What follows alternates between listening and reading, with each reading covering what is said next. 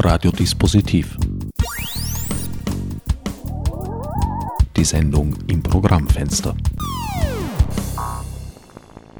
Willkommen zur 34. Folge von Ad Acta, der strengen Reihe zu Kunstrecht und Internet. Diesmal wird uns Joachim Losehand von Vibe.at sein unverkennbar humanistisch geprägtes Weltbild darlegen. Joachim, du vertrittst Vibe, den Verein für die Internetnutzer und Nutzerinnen Österreichs. Und aus dieser Position verfolgst du auch die laufende Debatte, die sich vorrangig ums Urheberrecht dreht, aber eigentlich auch Lizenzverwertungsrechte und ein riesiges Feld anderer Rechte umfasst. Wie nimmst du die Diskussion wahr?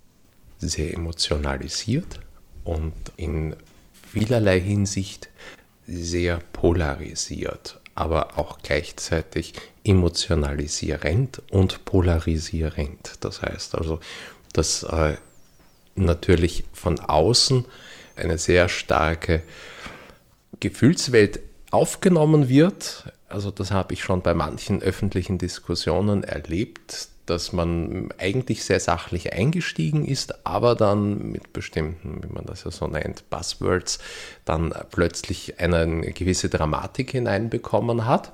Und andererseits auch eben, dass mit diesen Wörtern die Dramatik schon verbunden wird und auch weitergetragen wird. Hätte ich vor 20 Jahren prophezeit, dass über das Urheberrecht dermaßen emotionelle Debatten geführt werden, wäre ich wahrscheinlich als sonderbarer Schwärmer dagestanden. Wie erklärst du dir das, diese hohe Emotionalität? Im Grunde genommen, meines Erachtens leben wir in der Schwellenzeit, also in einer Zeit, in der kulturelle Umbrüche durch technischen Fortschritt wieder einmal sehr stark in diesem gesellschaftlichen Leben einschlagen und die Menschen eben nicht alle gleichzeitig, in derselben Art und Weise diese Umbrüche wahrnehmen oder auch an ihnen teilhaben, sondern das in einer sehr unterschiedlichen Art und Weise tun. Es gibt Menschen, die haben beispielsweise, es geht ja hier in der Regel um das Internet, das seit 20 Jahren äh, stetig unser Leben immer mehr und mehr bestimmt. es gibt nach wie vor Menschen, die haben keinen Internetanschluss. Und sie nutzen auch das Internet nicht. Es gibt Menschen, die nutzen das Internet, wenn sie einen Anschluss haben, nur für den E-Mail-Verkehr oder nur um vielleicht einen Fahrplan nachzuschlagen. Also das, was man so mit den klassischen Informationsmedien bislang BTX oder Teletext oder was es auch immer gegeben hat oder einfach einem Telefonbuch, das man also auch noch im Zweifelsfall zu Hause hat, gemacht hat. Andererseits aber gibt es natürlich auch viele Menschen, die das Internet wesentlich mehr benutzen müssen aus beruflichen Gründen und damit dann auch, weil Beruf und Privat sich immer mehr verzahnen oder immer mehr ununterscheidbar werden, das dann auch im Privaten benutzen, Vorteile erkennen über die Notwendigkeiten, die das äh, tägliche Leben bietet, Internetbanking oder eben E-Mail-Verkehr oder Behördenverkehr hinaus, auch das Netz nutzen und damit natürlich auch das, was mit dem Netz an kulturellem transportiert wird, also wie man sich im Netz verhält, auch aufnehmen. Aber eben in je, jede Gruppe, äh, jeder Mensch äh, in einer unterschiedlichen Geschwindigkeit und in einer unterschiedlichen Art und Weise.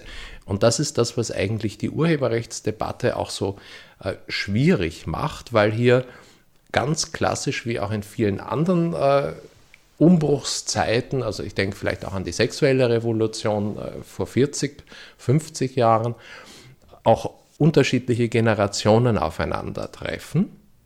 Mit dem Unterschied wieder im Vergleich zu 40, 50 Jahren, dass heute Generation nicht unbedingt Alter bedeuten muss. Also es gibt Menschen, die sind 50 oder 60, die benutzen das Internet genauso wie 20, 30-Jährige. Also nicht dasselbe, aber das gleiche oder in der gleichen Intensität. Die sind auch also Early Adopters, die nutzen gleich äh, die neuesten Spielereien, die technischen, die am Markt sind oder sind auch in sozialen Netzwerken und so weiter aktiv und arbeiten, weil sie eben noch im Beruf stehen und dort das Internet ganz selbstverständlich dazugehört, ebenfalls damit und äh, handeln eben als Erwachsene im Gegensatz zu Jugendlichen oder Kindern genauso in derselben Art und Weise im Internet andere aber eben aufgrund ihrer Sozialisation oder aufgrund ihrer Berufe eben nicht. Und Das äh, hat einfach einen unterschiedlichen Erfahrungshorizont und Erlebenshorizont zur Folge.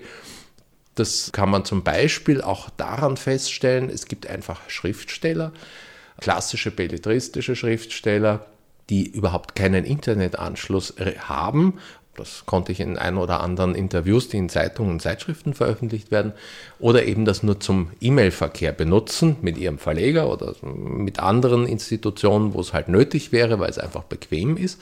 Ähnlich wie das Telefon. Sie benutzen das Internet via Telefonanschluss, aber da man ja nicht ständig telefoniert, sind sie auch nicht ständig online, sondern schreiben ihre Texte und arbeiten kreativ als Künstler ohne das Internet und sie nutzen das Internet auch äh, nicht, um über ihre Kreativität zu kommunizieren oder das, was sie an Kreativen geschaffen haben, im Internet zu präsentieren und im Internet zu verbreiten und darzustellen. Und das, das macht das eigentlich aus. Dieser, dieser Gegensatz der unterschiedlichen äh, Rezeptionsweisen des Internets und der unterschiedlichen Nutzungsweisen, die das Internet einfach jetzt in unserer noch Übergangszeit und das Internet ist ja erst 20 Jahre alt äh, oder wird erst seit 15 Jahren wirklich intensiver genutzt, äh, was das in unserer Zeit einfach ganz selbstverständlich macht. Das hat es in anderen Zeiten auch gegeben, Automobil, Eisenbahn,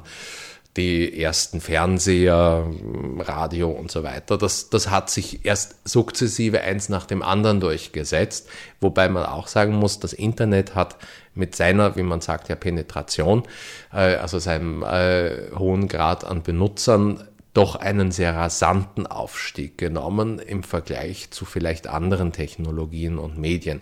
Wir leben in einer sehr, sehr schnellen Zeit und deswegen geschehen die Umbrüche auch mit einer größeren Gewalt. Genauso wie wenn äh, ein einzelner Blitz einschlägt, macht das vielleicht noch nicht, jetzt sagen wir mal, äh, den Menschen Angst oder beeinflusst sie noch nicht. Aber wenn die Taktzahl dieser Einschläge oder die, die Frequenz dessen, was da kommt, immer schneller und höher wird, dann hat man natürlich auch nicht so die Möglichkeit, sich darauf einzustellen. Und dann entsteht natürlich auch äh, durchaus aus Unverständnis oder Vorsicht gegenüber dem Neuen. Der Mensch muss einfach äh, evolutionsbedingt dem Neuen auch gegenüber vorsichtig sein.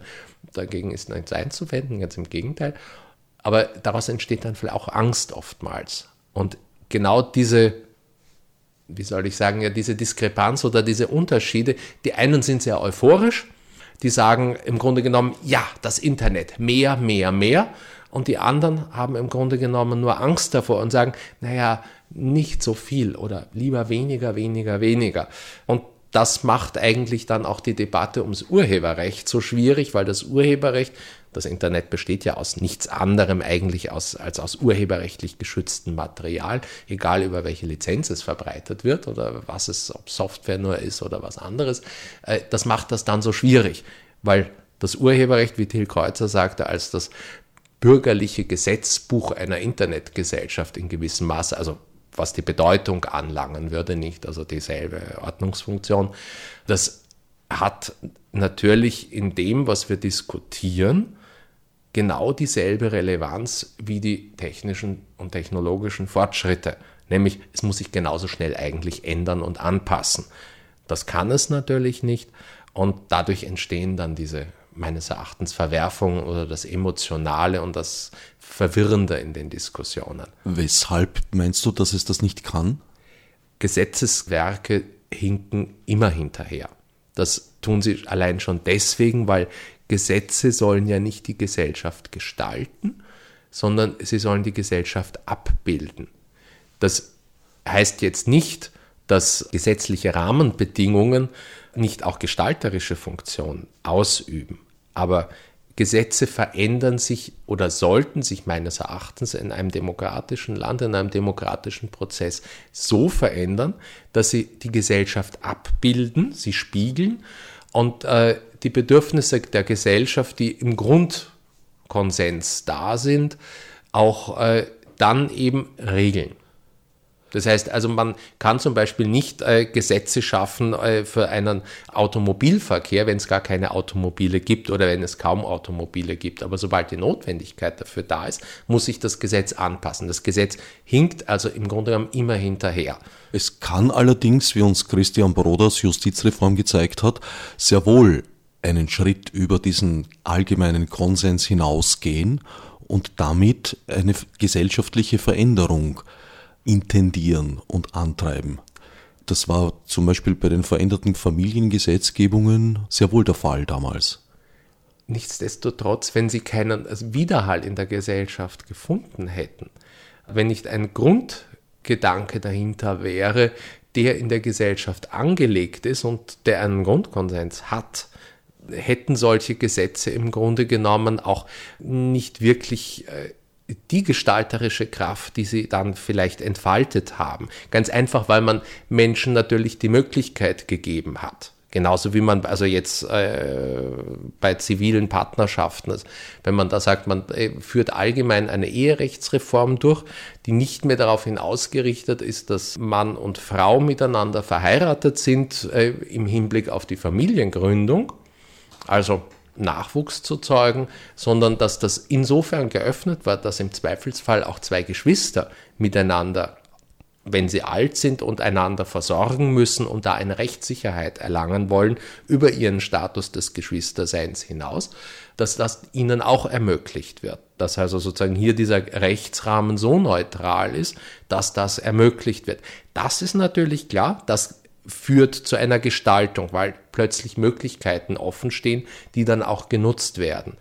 Aber nichtsdestotrotz, dass man überhaupt die, auf die Möglichkeit kommt, dass man das so haben möchte, dass man diese Gestaltungsvielfalt öffnet im Gesetz, das ist etwas, was natürlich auch etwas angelegt sein muss. Also so ein gewisses Desiderat, finde ich, muss immer da sein. Das Beispiel wirkt für österreichische Verhältnisse einigermaßen utopisch, indes es gibt in Europa Rechtsgesellschaften, wo das Wirklichkeit ist, die Ehe unter Geschwistern. Nicht Ehe, das ist Partnerschaft. Also ich wäre da schon begrifflich ziemlich äh, präzise. Ich glaube, dass in Frankreich ist das möglich, soweit ich weiß.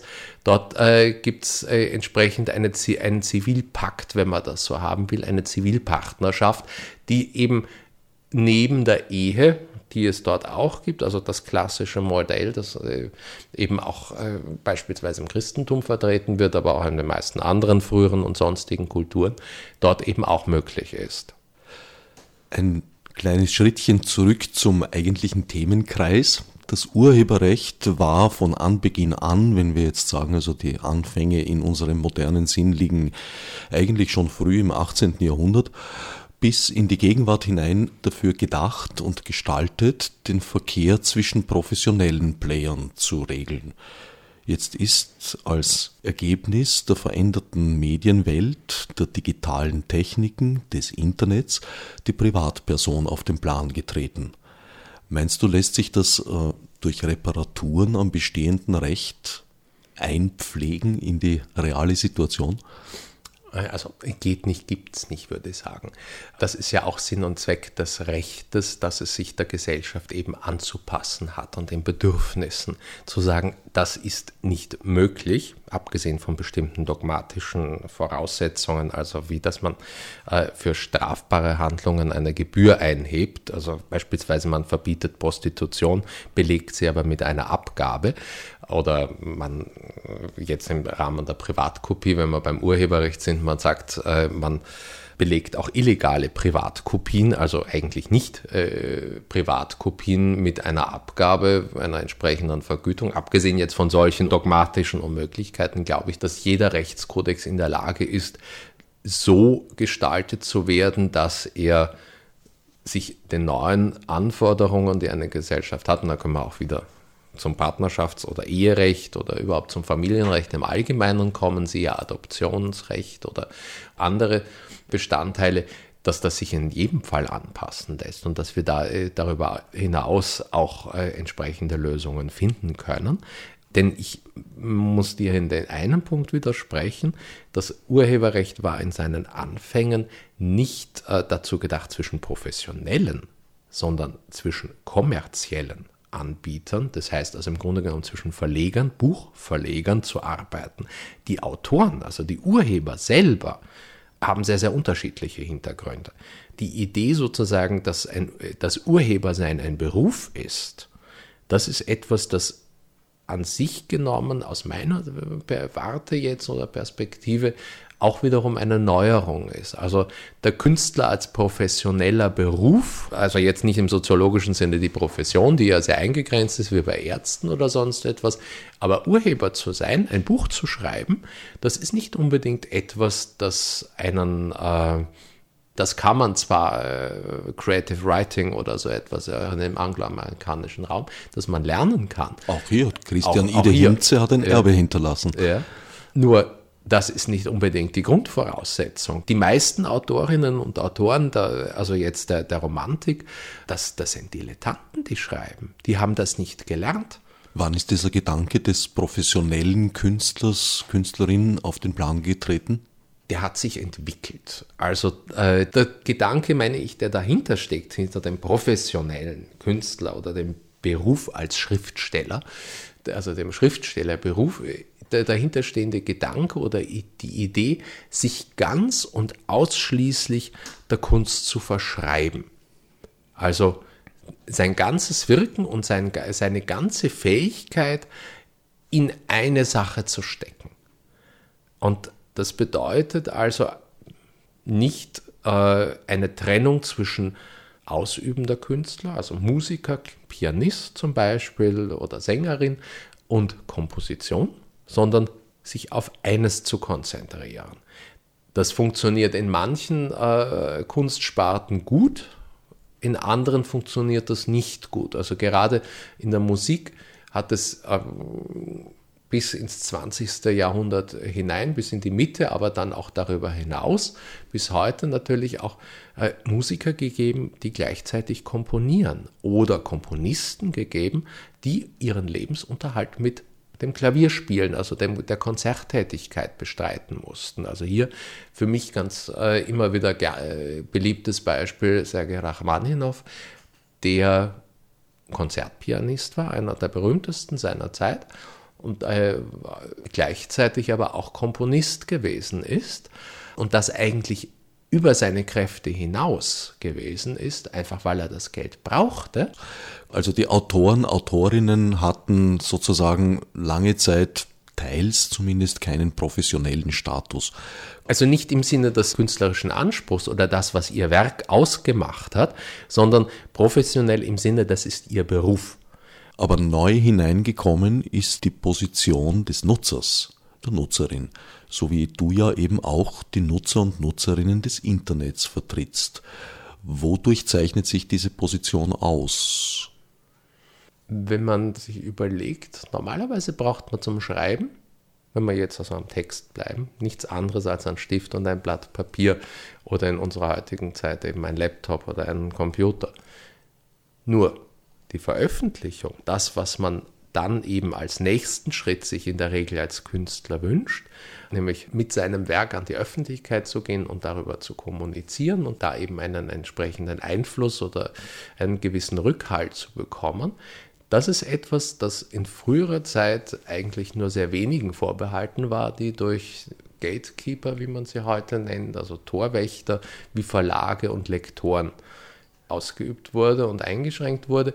Das ist etwas, was wir eben Neues haben. Wir haben einerseits mit Software für Musiker, für Komposition oder auch für Bildbearbeitung und Tonbearbeitung, Audio die Möglichkeit, in jeder Wohnung ein äh, Tonstudio einzurichten. Wir haben die Möglichkeit, in jeder Wohnung ein entsprechendes Equipment aufzubauen, das niederschwellig verfügbar ist was professionell gesehen zwar durchaus, also wenn man es professioneller betreiben möchte, mehr Investitionsaufwand bei seinem Hobby haben möchte oder auch bereit ist auszugeben, das dann natürlich auch teurer ist, aber in der Regel können heute auch Jugendliche mit einfachsten Mitteln Songs schreiben. Sie selber einspielen mit elektronischen Mitteln oder mit klassischen Instrumenten, aufnehmen und dann, und das ist der Punkt nämlich, der beim Internet dann hinzukommt, ohne größere Barrieren, ohne Gatekeeper veröffentlichen. Aber solange Sie die Songs selber geschrieben haben, besteht ja auch noch kein Problem. Im Prinzip nicht. Das ist richtig. Jeder hat das Recht, seine eigenen Werke auf seine eigene Art und Weise zu veröffentlichen. Man braucht keine Verlage dazu. Das ist aber einer der entscheidenden Dinge. Das Interesse daran, etwas zu veröffentlichen, ist größer geworden. Beziehungsweise auch die Möglichkeit ist größer geworden vor allem. Und das Zweite ist, das Angebot an dem, was da veröffentlicht wurde, ist auch größer geworden, weil man nicht nur sehr einfach barrierefrei veröffentlichen kann, ins Internet hineinstellen, sondern auch aus dem Internet herausholen kann. Und das, was ich an Software schon äh, genannt habe, kann natürlich auch dazu dienen, schon vorhandenes Material neu zu gestalten. Dazu braucht man keine Software im Grunde genommen. Ursula Dorothea Bauer hat äh, ein Buch in der anderen Bibliothek jetzt 2013 veröffentlicht. Das hat den Titel OT. Das heißt also quasi ohne Titel. Und dieses Buch besteht aus nichts anderes als über 2300, 400, also knapp zweieinhalbtausend Zitaten. Das Buch ist ohne ein einziges Wort, das diese Autorin, die eigentlich Künstlerin, bildende Künstlerin ist, soweit ich weiß, äh, ohne ein einziges Wort dieser Autorin geschrieben worden. Es besteht nur aus Zitaten. Kleine Schnipsel, größere Schnipsel, aber es sind rein urheberrechtlich gesehen lauter Zitate, die auch hinten im Anhang alle ordentlich aufgeführt wurden. Von rechtsfreien Texten? Das glaube ich nicht, weil es sich vielfach um Übersetzungen handelt. Das spielt aber in dem Zusammenhang keine Rolle, weil es ja das Zitatrecht gibt. Und im Rahmen des Zitatrechtes hat sie die Möglichkeit, bei Texten und einzelne Schnipsel zu verwenden. Ohne weiteres. Es gibt also hier keinerlei urheberrechtliche Probleme. Ohne Tantiemen zahlen zu müssen dafür? Ohne Tantiemen zahlen zu müssen, natürlich, weil sie ja nur zitiert.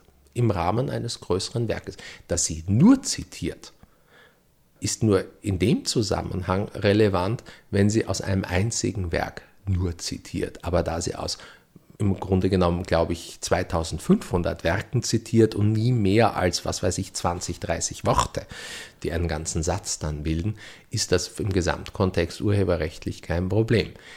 Dasselbe machen in anderen Gattungen junge Leute äh, mit Musik beispielsweise.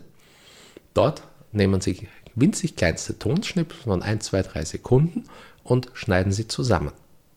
Das Problem an der Sache ist, dass das wiederum ebenso eine Collage oder ein Remix im Grunde genommen, das was Ursula Dorothea Bauer mit OT gemacht hat, hier urheberrechtlich verboten ist, weil besondere Rechte, Leistungsschutzrechte auf schon veröffentlichten Tönen oder Tonfolgen liegen.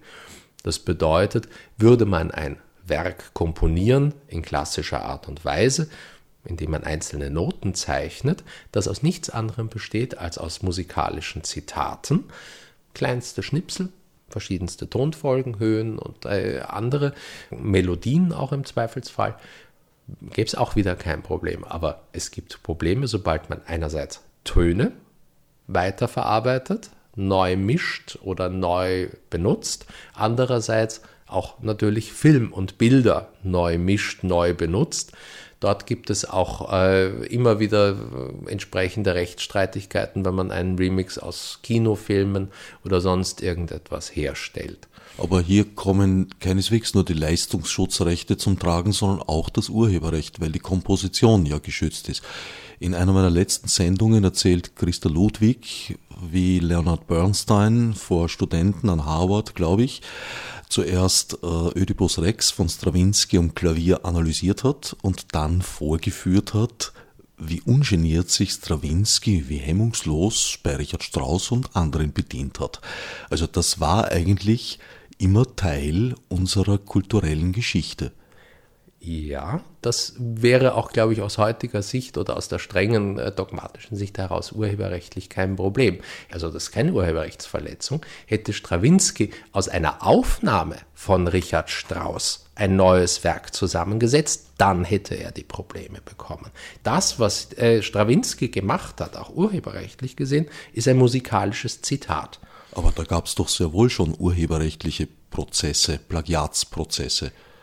in dem Sinne, wenn es sich dann wirklich um ein Plagiat handelt. Es kommt hier dabei tatsächlich darauf an, und das macht die ganze Sache. Jetzt fangen wir an, über Details zu sprechen. Und genau an dem Punkt werden dann viele Hörerinnen und Hörer aussteigen und das tun dann auch viele Nutzer, die dann aussteigen, wenn es ums Urheberrecht geht. Das Urheberrecht ist sehr kompliziert und äh, sehr komplex und es hat für jeden Aspekt immer wieder neue rechtliche Aspekte im Grunde genommen, die hineinfließen. Man muss im Grunde genommen jeden einzelnen Fall genau beurteilen, was ist denn da passiert?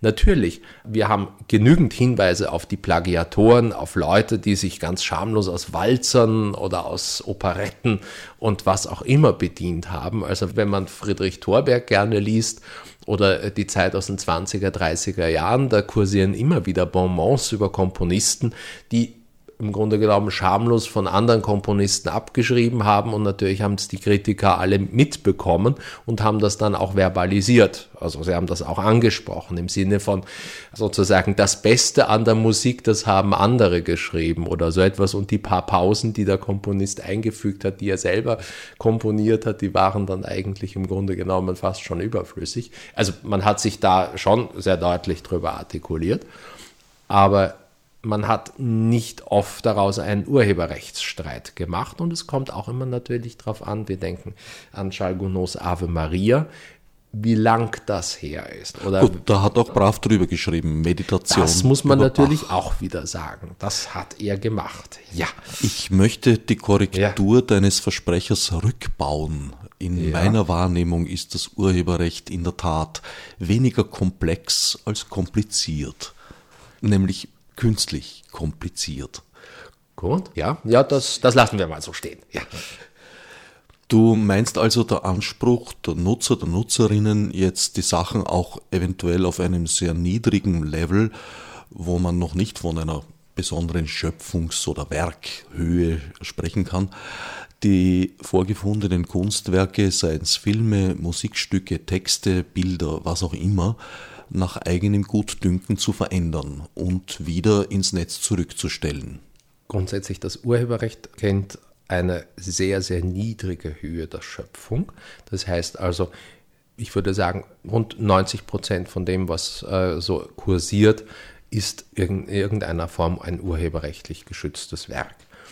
Das heißt also auch Dilettanten, oder Laien, die irgendein Werk zusammenstopseln, wenn wir das also etwas äh, despektierlich sagen wollen, aus anderen, schaffen durchaus auch ein neues urheberrechtlich geschütztes Werk in der Regel. Das wäre zum einen zu sagen. Das zweite ist, dass natürlich jeder Mensch das Recht hat, es ungestraft eben tun kann und niemand, auch kein Urheber, etwas dagegen sagen kann, wenn man fremde Werke neu zusammenstellt, kompiliert, zitiert, Remixes macht, Mashups macht. Kein Urheber kann sich da in irgendeiner Form gegen wehren. Das Problem ist, er kann es in dem Moment, wo diese Dinge veröffentlicht werden oder wo sie an die Öffentlichkeit gelangen. Der Unterschied also ist immer der Schritt in die Öffentlichkeit. Das Urheberrecht tritt sozusagen uns dann entgegen, wenn wir andere an unserem Werk teilhaben lassen. Und einer der wichtigen Fragen im Urheberrecht ist auch immer, gerade wenn es um Schule oder Universität geht oder um Archive, was ist Öffentlichkeit? Wie viele Leute, wie viele Menschen, die etwas mitbekommen, die an etwas partizipieren, sind schon Öffentlichkeit? Und man kann beim Internet fast immer sagen, das ist Öffentlichkeit. Das bedeutet, äh, selbst geschlossene Benutzergruppen stehen sehr leicht mit einem Bein in der Öffentlichkeit. Außer es werden also ganz massive geschlossene Netze, die also massiv geschützt sind, geschlossene Netze entwickelt und es werden nur zwei, drei, vier Personen in dieser Netz dann irgendwie aktiv, aber das ist sehr, sehr selten. Heißt, es ist in der Regel immer öffentlich. Und sobald man öffentlich ist, wird man urheberrechtlich relevant. Und genau an dem Punkt stehen wir eben dann mit all dem, was ins Internet gestellt wird, an Videos, an Tönen, also Musik oder sonstigem, bei dem andere urheberrechtlich geschützte oder lizenzierte Werke, aber auch die Creative Commons Werke sind davon natürlich betroffen, mit denen man auch nicht immer machen darf, was man möchte, wo man dann entsprechend Rechte, Lizenzen verletzt, weil man es veröffentlicht hat. Das heißt, kurz gesagt, die Leute tun, was sie immer taten, nur hat sich der Begriff der Öffentlichkeit gewandelt. Naja, es hat sich nicht der Begriff der Öffentlichkeit gewandelt. Es ist im Grunde genommen das Öffentliche in vielen Bereichen zum Privaten geworden oder das Private zum Öffentlichen. Es besteht ein größerer oder leichterer Zugang zum Öffentlichen. Also, was weiß ich, wenn, wenn wir unsere Mixtapes, die ja manchen unserer Generation angefertigt haben, in die Sendeanlage unserer Schule eingespeist hätten oder haben, dann ist das eine andere Art von Öffentlichkeit, als wenn wir das auf YouTube raufladen. Ganz klar. Also nicht nur sozusagen, was die Menge anlangt, derer, die sich das wirklich ansehen, antun oder anhören müssen. Denn auch bei YouTube gibt es Videos, die nur drei, vier, fünf Klicks vielleicht haben. Aber es geht um die potenzielle Öffentlichkeit. In unserer normalen Wirklichkeit, also der nicht digitalen, der analogen, also der wirklichen Wirklichkeit, wenn man vielleicht sagen kann, äh, ist die Öffentlichkeit immer eine begrenzte. Aber im Internet ist sie immer eine unbegrenzte Öffentlichkeit dem trägt das deutsche Recht zum Beispiel damit äh, Rechnung, dass der Gerichtsstand, wo man jemanden wegen Urheberrechtsverletzungen verklagen kann, überall sein kann, weil das Internet ja überall empfangbar ist da gilt sozusagen äh, im Urheberrecht, äh, das gilt auch in Österreich über entsprechende Abkommen natürlich, eben nicht der Ort des Verschuldens, sondern der Ort, wo diese äh, Urheberrechtsverletzung äh, auch empfangen oder wahrgenommen werden kann. Und das ist mit dem Internet im Grunde genommen global der Fall. Daraus folgt ein hoher kommerzieller Schaden oder wird ein hoher kommerzieller Schaden angenommen, wenn man eine Urheberrechtsverletzung im Sinne von, dass man fremdes Material wieder veröffentlicht, ohne Lizenz zu haben, wenn man das tut und dabei erwischt wird, in Anführungszeichen. Ne? Also auch der sehr grundlegende Begriff des Tatorts hat sich gewandelt. Ja, der Tatort ist das Netz. Und das ist überall im Grunde genommen. Das ist ein bisschen ungenau natürlich in vielerlei Hinsicht, weil weder ist das Rech Netz ein rechtsfreier Raum oder das, der Atlantik ein rechtsfreier Raum ich oder würde es als rechtschaotischen Raum äh, bezeichnen. Er ist auch keinesfalls rechtschaotisch. Äh, das Problem ist, dass sich aufgrund dieser schieren Größe des Raums, wie auch auf dem Atlantik oder dem Meer, einfach Rechte nicht immer durchsetzen lassen. Siehe die Piraterie. Darum heißt ja auch im Internet die Piraterie, also das, wenn man Rechte verletzt, eben äh, Piraterie, weil man das natürlich auch nur immer sehr punktuell verfolgen kann äh, und viele Rechte, die man eigentlich hätte und im normalen Leben prinzipiell eher einklagen kann, siehe bei einem Autounfall oder so etwas, wo man vielleicht jemanden bei der Fahrerflucht äh, aufhalten kann oder in, äh, in irgendeiner Form dokumentieren kann. Das funktioniert im Internet nicht. Rechtschaotisch in dem Sinn, als es durchaus eine Fülle widersprüchlicher Verordnungen und Gesetze gibt denen ich aber aufgrund des um den ganzen Globus erweiterten Tatortes letztlich auch unterliege. Also wenn ich mich nach der deutschen Rechtsordnung zu richten habe, warum nicht auch nach der bei der Koreas? Also im Prinzip ist es so, dass man auch bei gewissen Urheberrechtsverletzungen jemanden in Amerika verklagen kann, wenn, äh, wenn das in Amerika Auswirkungen hat oder empfangbar ist. Also das, das funktioniert auch. Also ich würde weder chaotisch sagen, noch frei, noch son oder sonst etwas. Es ist könnte, ich könnte jetzt sagen, äh, Frank Schätzing, ein äh, Kölner Autor, der äh, halb utopische, dystopische äh, Riesenschinken-Romane geschrieben hat, äh, hat äh, ein Buch geschrieben, das heißt Der Schwarm. Und in diesem Buch Der Schwarm, das also aus der, im Meer spielt, eine, eine quasi äh, Urintelligenz, die im Meer sich äh, über Jahrmillionen äh, weiterentwickelt hat, äh, zum Thema hat. Äh, er reflektiert einige oder resoniert äh, einige Zeit ein Zwischenkapitel einmal über das Verhältnis von Gott und seiner Schöpfung und schreibt da eben in dem Zusammenhang, dass der Unterschied zwischen den Menschen und Gott so groß ist, dass beide einander vielleicht gar nicht verstehen können und dass beide voneinander glauben, dass sie chaotisch handeln, weil sie es nicht verstehen, weil ihnen sozusagen die Draufsicht fehlt. Gott, weil er zu weit oben ist, er sieht nur ein chaotisches Gewimmel und umgekehrt wir zu weit unten, zu zeitlich begrenzt und empfinden dann dadurch auch Gott als chaotisch und willkürlich und aufs Internet jetzt bezogen und den globalen Rechtsrahmen und die ganzen Handelsabkommen, die es ja seit über 120, äh, 130 Jahren äh, gibt. Das äh, erste ist die Berner Übereinkunft aus dem 19. Jahrhundert zum Urheberrecht.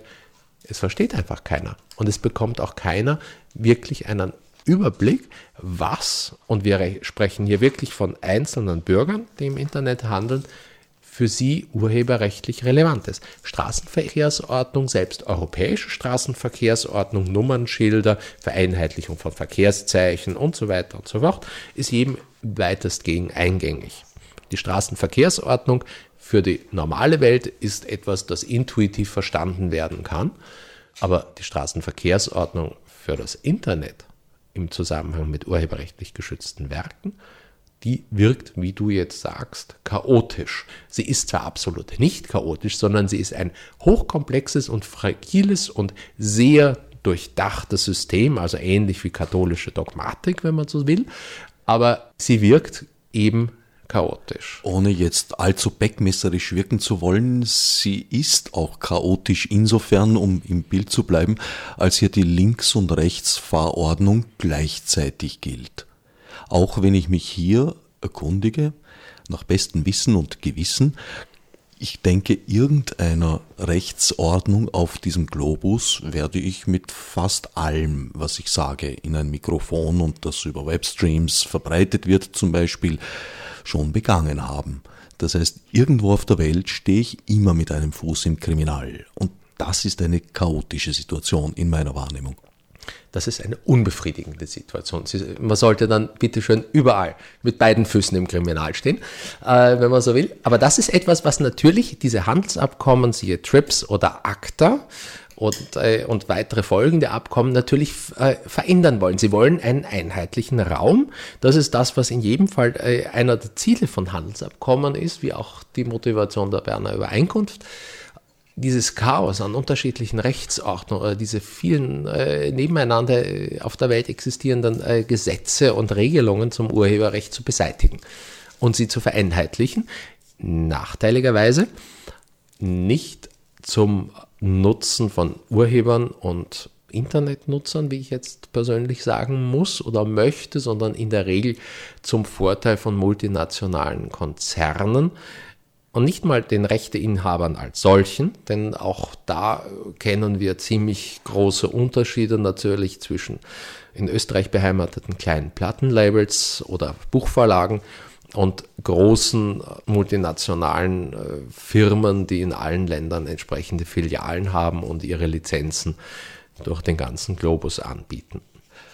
Ein weiterer Begriff, der einem starken Wandel unterworfen ist, ist der des Originals. Letztlich kann man in dem Moment, in dem digitale Speicherung vorliegt, von einem Original im eigentlichen Sinn gar nicht mehr sprechen.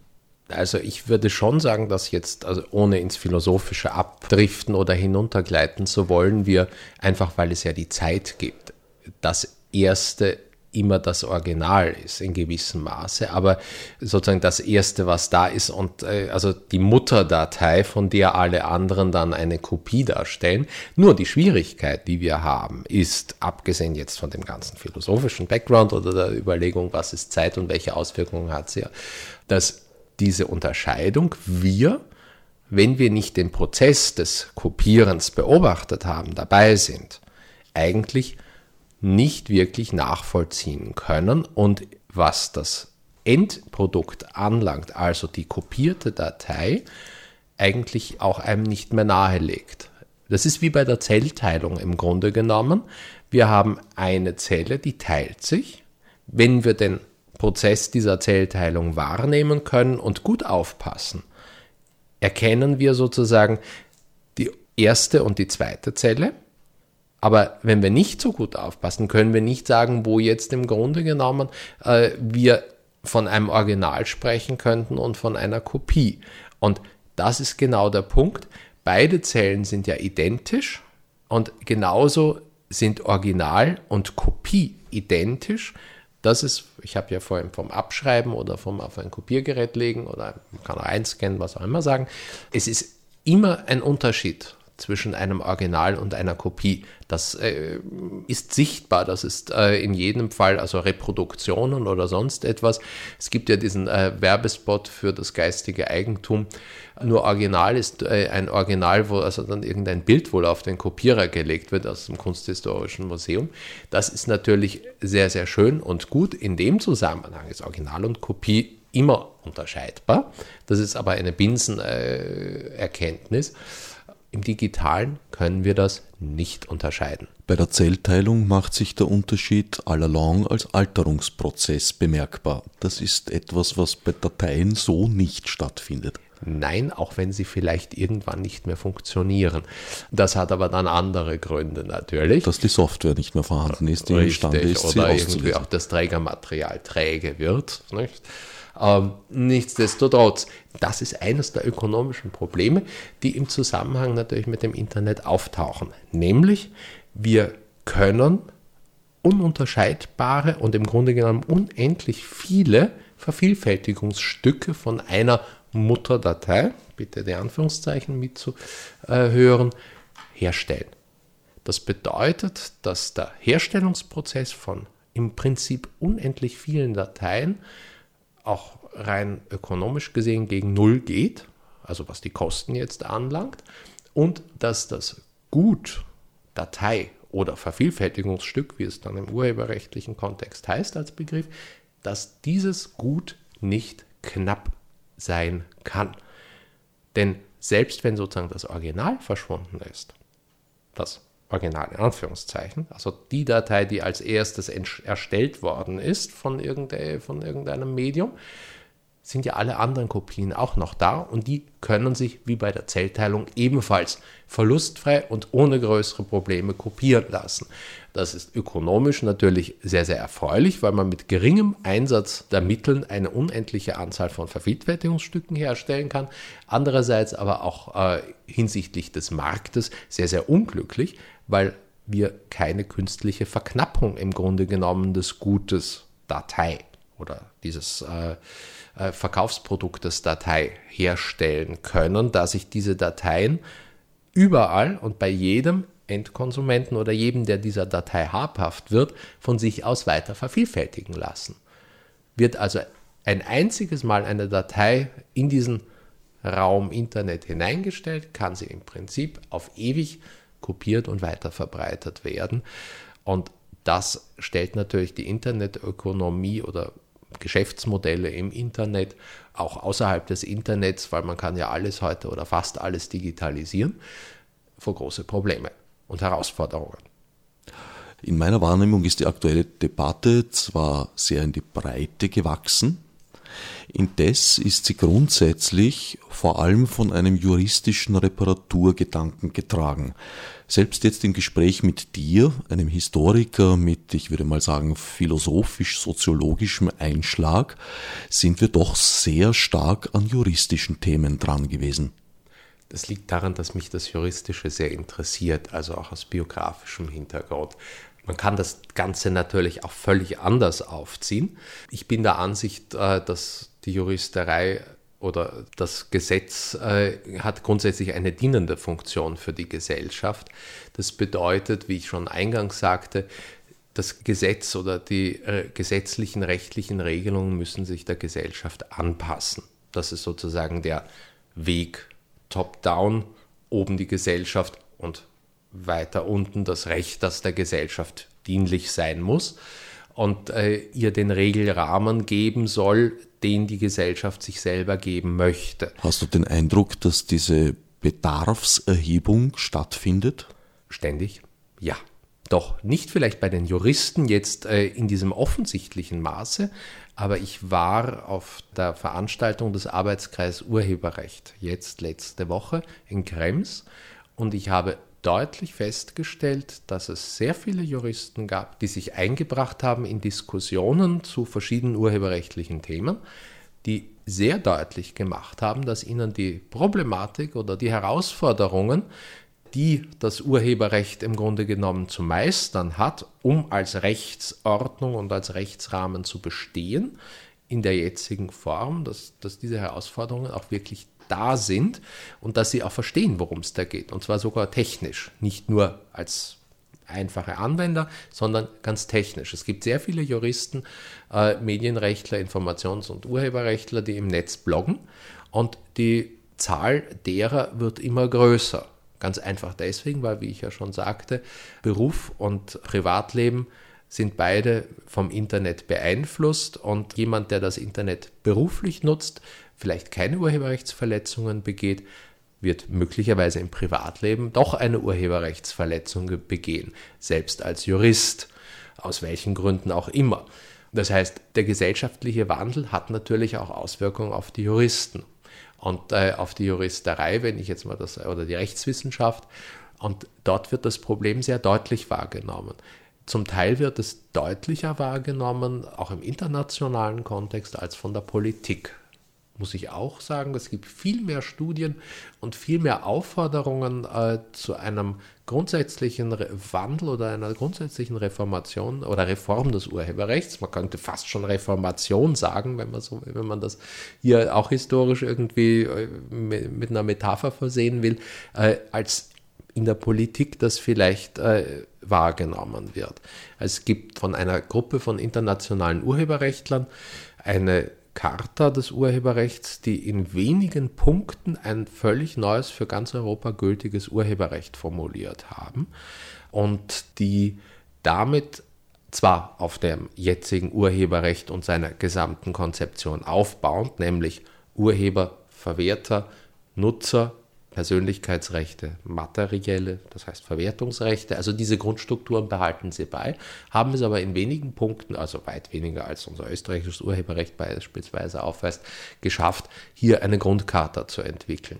Es gibt in der Rechtswissenschaft eine größere Bereitschaft zur Reform und auch eine größere Kreativität, als man eigentlich weithin annimmt, weil die Diskussion in der Politik vielfach von Kräften beeinflusst wird, die, naja, wer am lautesten brüllt, hat recht in gewissem Maße, äh, natürlich mehr ihre Probleme darstellen und bei der Politik aufgrund der immer sehr kurzfristigen, äh, durch Legislaturperioden beeinflussten Sichtweise der große Wurf, egal woran wir sind, Steuerreformen oder sonstige Reformen, im Grunde genommen immer nur uns von vier oder fünf Jahren zu den nächsten vier oder fünf Jahren hangeln.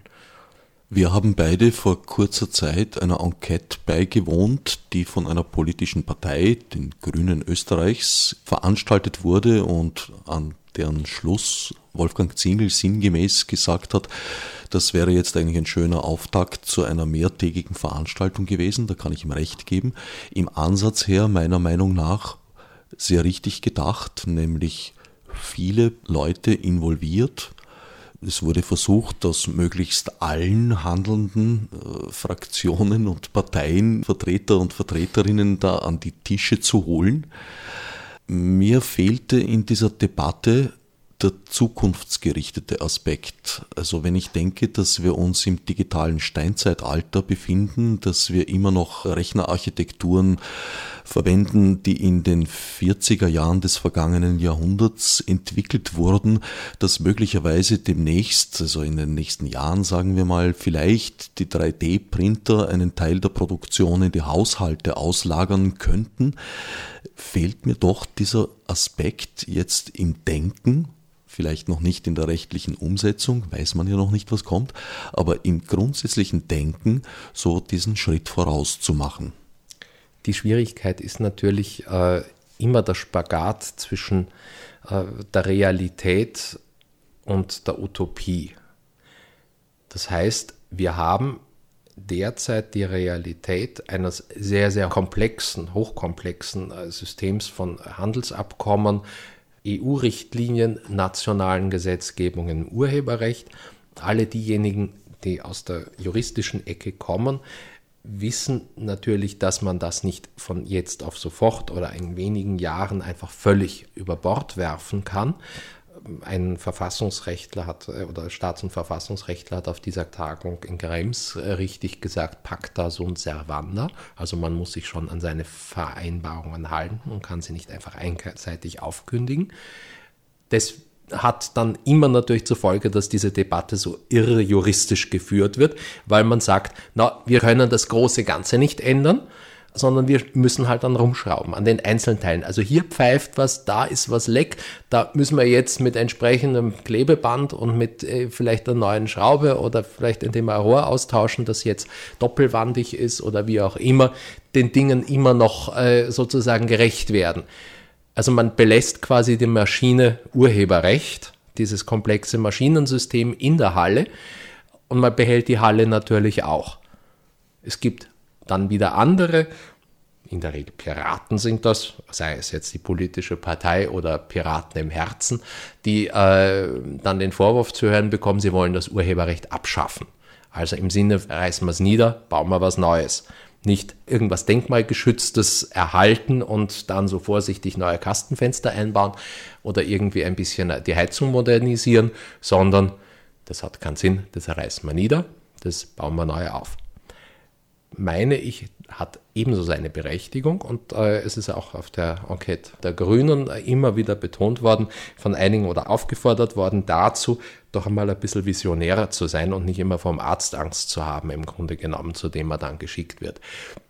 Hier Neues zu denken, bereits Gedachtes, also das Urheberrecht in seiner Struktur auch wieder neu zu denken. Ich glaube, dazu wird es in der einen oder anderen Form kommen. Ich kann hier nur wieder, weil ich glaube, dass das Urheberrecht etwas ist, das aus der Gesellschaft heraus dann äh, eine Änderung erfährt, weil sich die Gesellschaft in ihrem Verhalten verändert hat, in vielen Dingen genauso eben eine Parallele aufweist wie eben zum Familienrecht. Dort hat man auch vor einem halben Jahrhundert sich nicht vorstellen können, was es an Änderungen gibt, weil die Gesellschaft gar nicht diese Vielfalt aufgewiesen hat oder man sich nicht getraut hat, diese Vielfalt zu zeigen und zu leben. Es haben neue ökonomische und soziale Rahmenbedingungen eigentlich ja auch diese Gesellschaft geschaffen, in der wir sind Patchwork-Familien, zwei Väter, zwei Mütter oder mehr Generationenhaushalte, wie es auch früher ja eigentlich gegeben hat. Man hat ganz neue eigentlich Lebensmodelle parallel zueinander. Das heißt nicht, dass man äh, allen Lebensmodellen über gleich tolerant ist oder auch tolerant sein müsste, meinetwegen. Das heißt nur, dass jeder das Recht und die Möglichkeit hat, diese Lebensmodelle auch umzusetzen und einen rechtlichen Rahmen dafür zu finden. Und das ist eine Sache, die in vielen Ländern, in denen man sich das vielleicht zum Teil gar nicht vorstellen kann, eben auch sukzessive und langsam und allmählich sich entwickelt. Manche schneller, manche langsamer, manche erst einmal ein, zwei Schritte zurück, bevor sie vielleicht dann drei, vier nach vorne gehen. Und das wird es auch beim Urheberrecht sein. Also wir müssen beides machen, glaube ich. Einerseits für jetzt und für heute, für uns zu akzeptieren, dass wir mit dem Generator oder der Maschine Urheberrecht, dem System einfach noch einige Jahre oder Jahrzehnte leben müssen und das gestalten. Und da nicht nur ein bisschen reparieren, sondern auch mal was austauschen. Andererseits aber auch gleichzeitig uns zu überlegen, ob vielleicht äh, diese Maschine, so wie sie arbeitet, einen sehr, immer einen schlechteren Wirkungsgrad hat und wir nicht äh, quasi die Pferde, die sie antreiben oder der Dampf, der sie antreibt und am Leben hält, äh, nicht vielleicht dann auch einmal durch eine andere Energiequelle austauschen und damit wird sich die ganze Maschine vielleicht verändern und auch ganz anders arbeiten. Damit sind wir jetzt leider schon hart am Ende der Sendezeit angelangt. Was würdest du dir namentlich Vibe und der von Vibe vertretenen Internetnutzer und Nutzerinnen wünschen? Allgemein würde ich mir wünschen, eine weniger emotionalisierte und auch weniger polarisierte Debatte. Wir haben alle im Grunde genommen das gleiche Ziel. Wir wissen nur nicht, welchen Weg wir einschlagen sollen zum Teil oder wir glauben, dass wir unterschiedliche Wege einschlagen müssen, um dieses Ziel zu erreichen. Also ein größeres Miteinander und nicht so sehr ein Gegeneinander, das allein von sehr einzelnen Interessen geprägt ist. Also man muss da miteinander mehr im Gespräch sein und auch im konstruktiven Gespräch, nicht nur einfach äh, Meinungen irgendwo hinsetzen. Und das Zweite ganz konkret ist, ich wünsche mir einen größeren Fokus auf freie Werknutzungen, wie es so schön heißt. Also mit dem amerikanischen System des Fair Use vielleicht im Blick, ohne es zu kopieren, ohne es vielleicht auch zu übernehmen in irgendeiner Form, aber doch die Vorstellung, dass es viele Nutzungen gibt, die heute urheberrechtlich problematisch sind, die aber den Urhebern selber keinen Schaden zufügen, die von den Urhebern selber vielleicht rein aus künstlerischen Aspekten auch begangen werden, also Urverletzungen zum Beispiel, oder die auch Urhebern, neuen Künstlern weiterhelfen, neue Medien zu schaffen.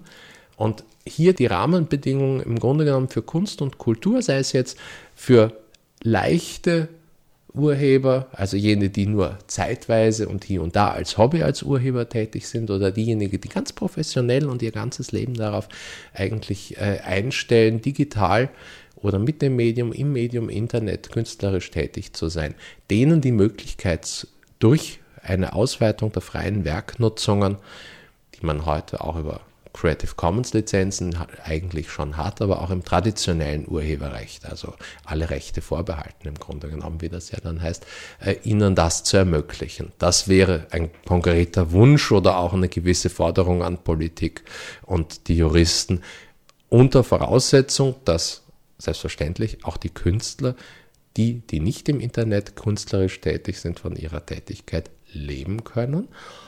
Da führt kein Weg dran vorbei, dass aber ganz klar vor allem die Kunst leben soll. Damit sind wir endgültig am Ende des Zeithorizonts angelangt. Ich danke Joachim Losehand von Vibe.at. Zu einigen der angesprochenen Themen wird es eine Linkliste auf dem Website von Orange 94.0 unter o94.at auf der Seite der Sendereihe geben. Fürs Zuhören dankt einmal mehr Herbert Knauer. Als Nef Marburg mit Monesi. Fichte subsidiar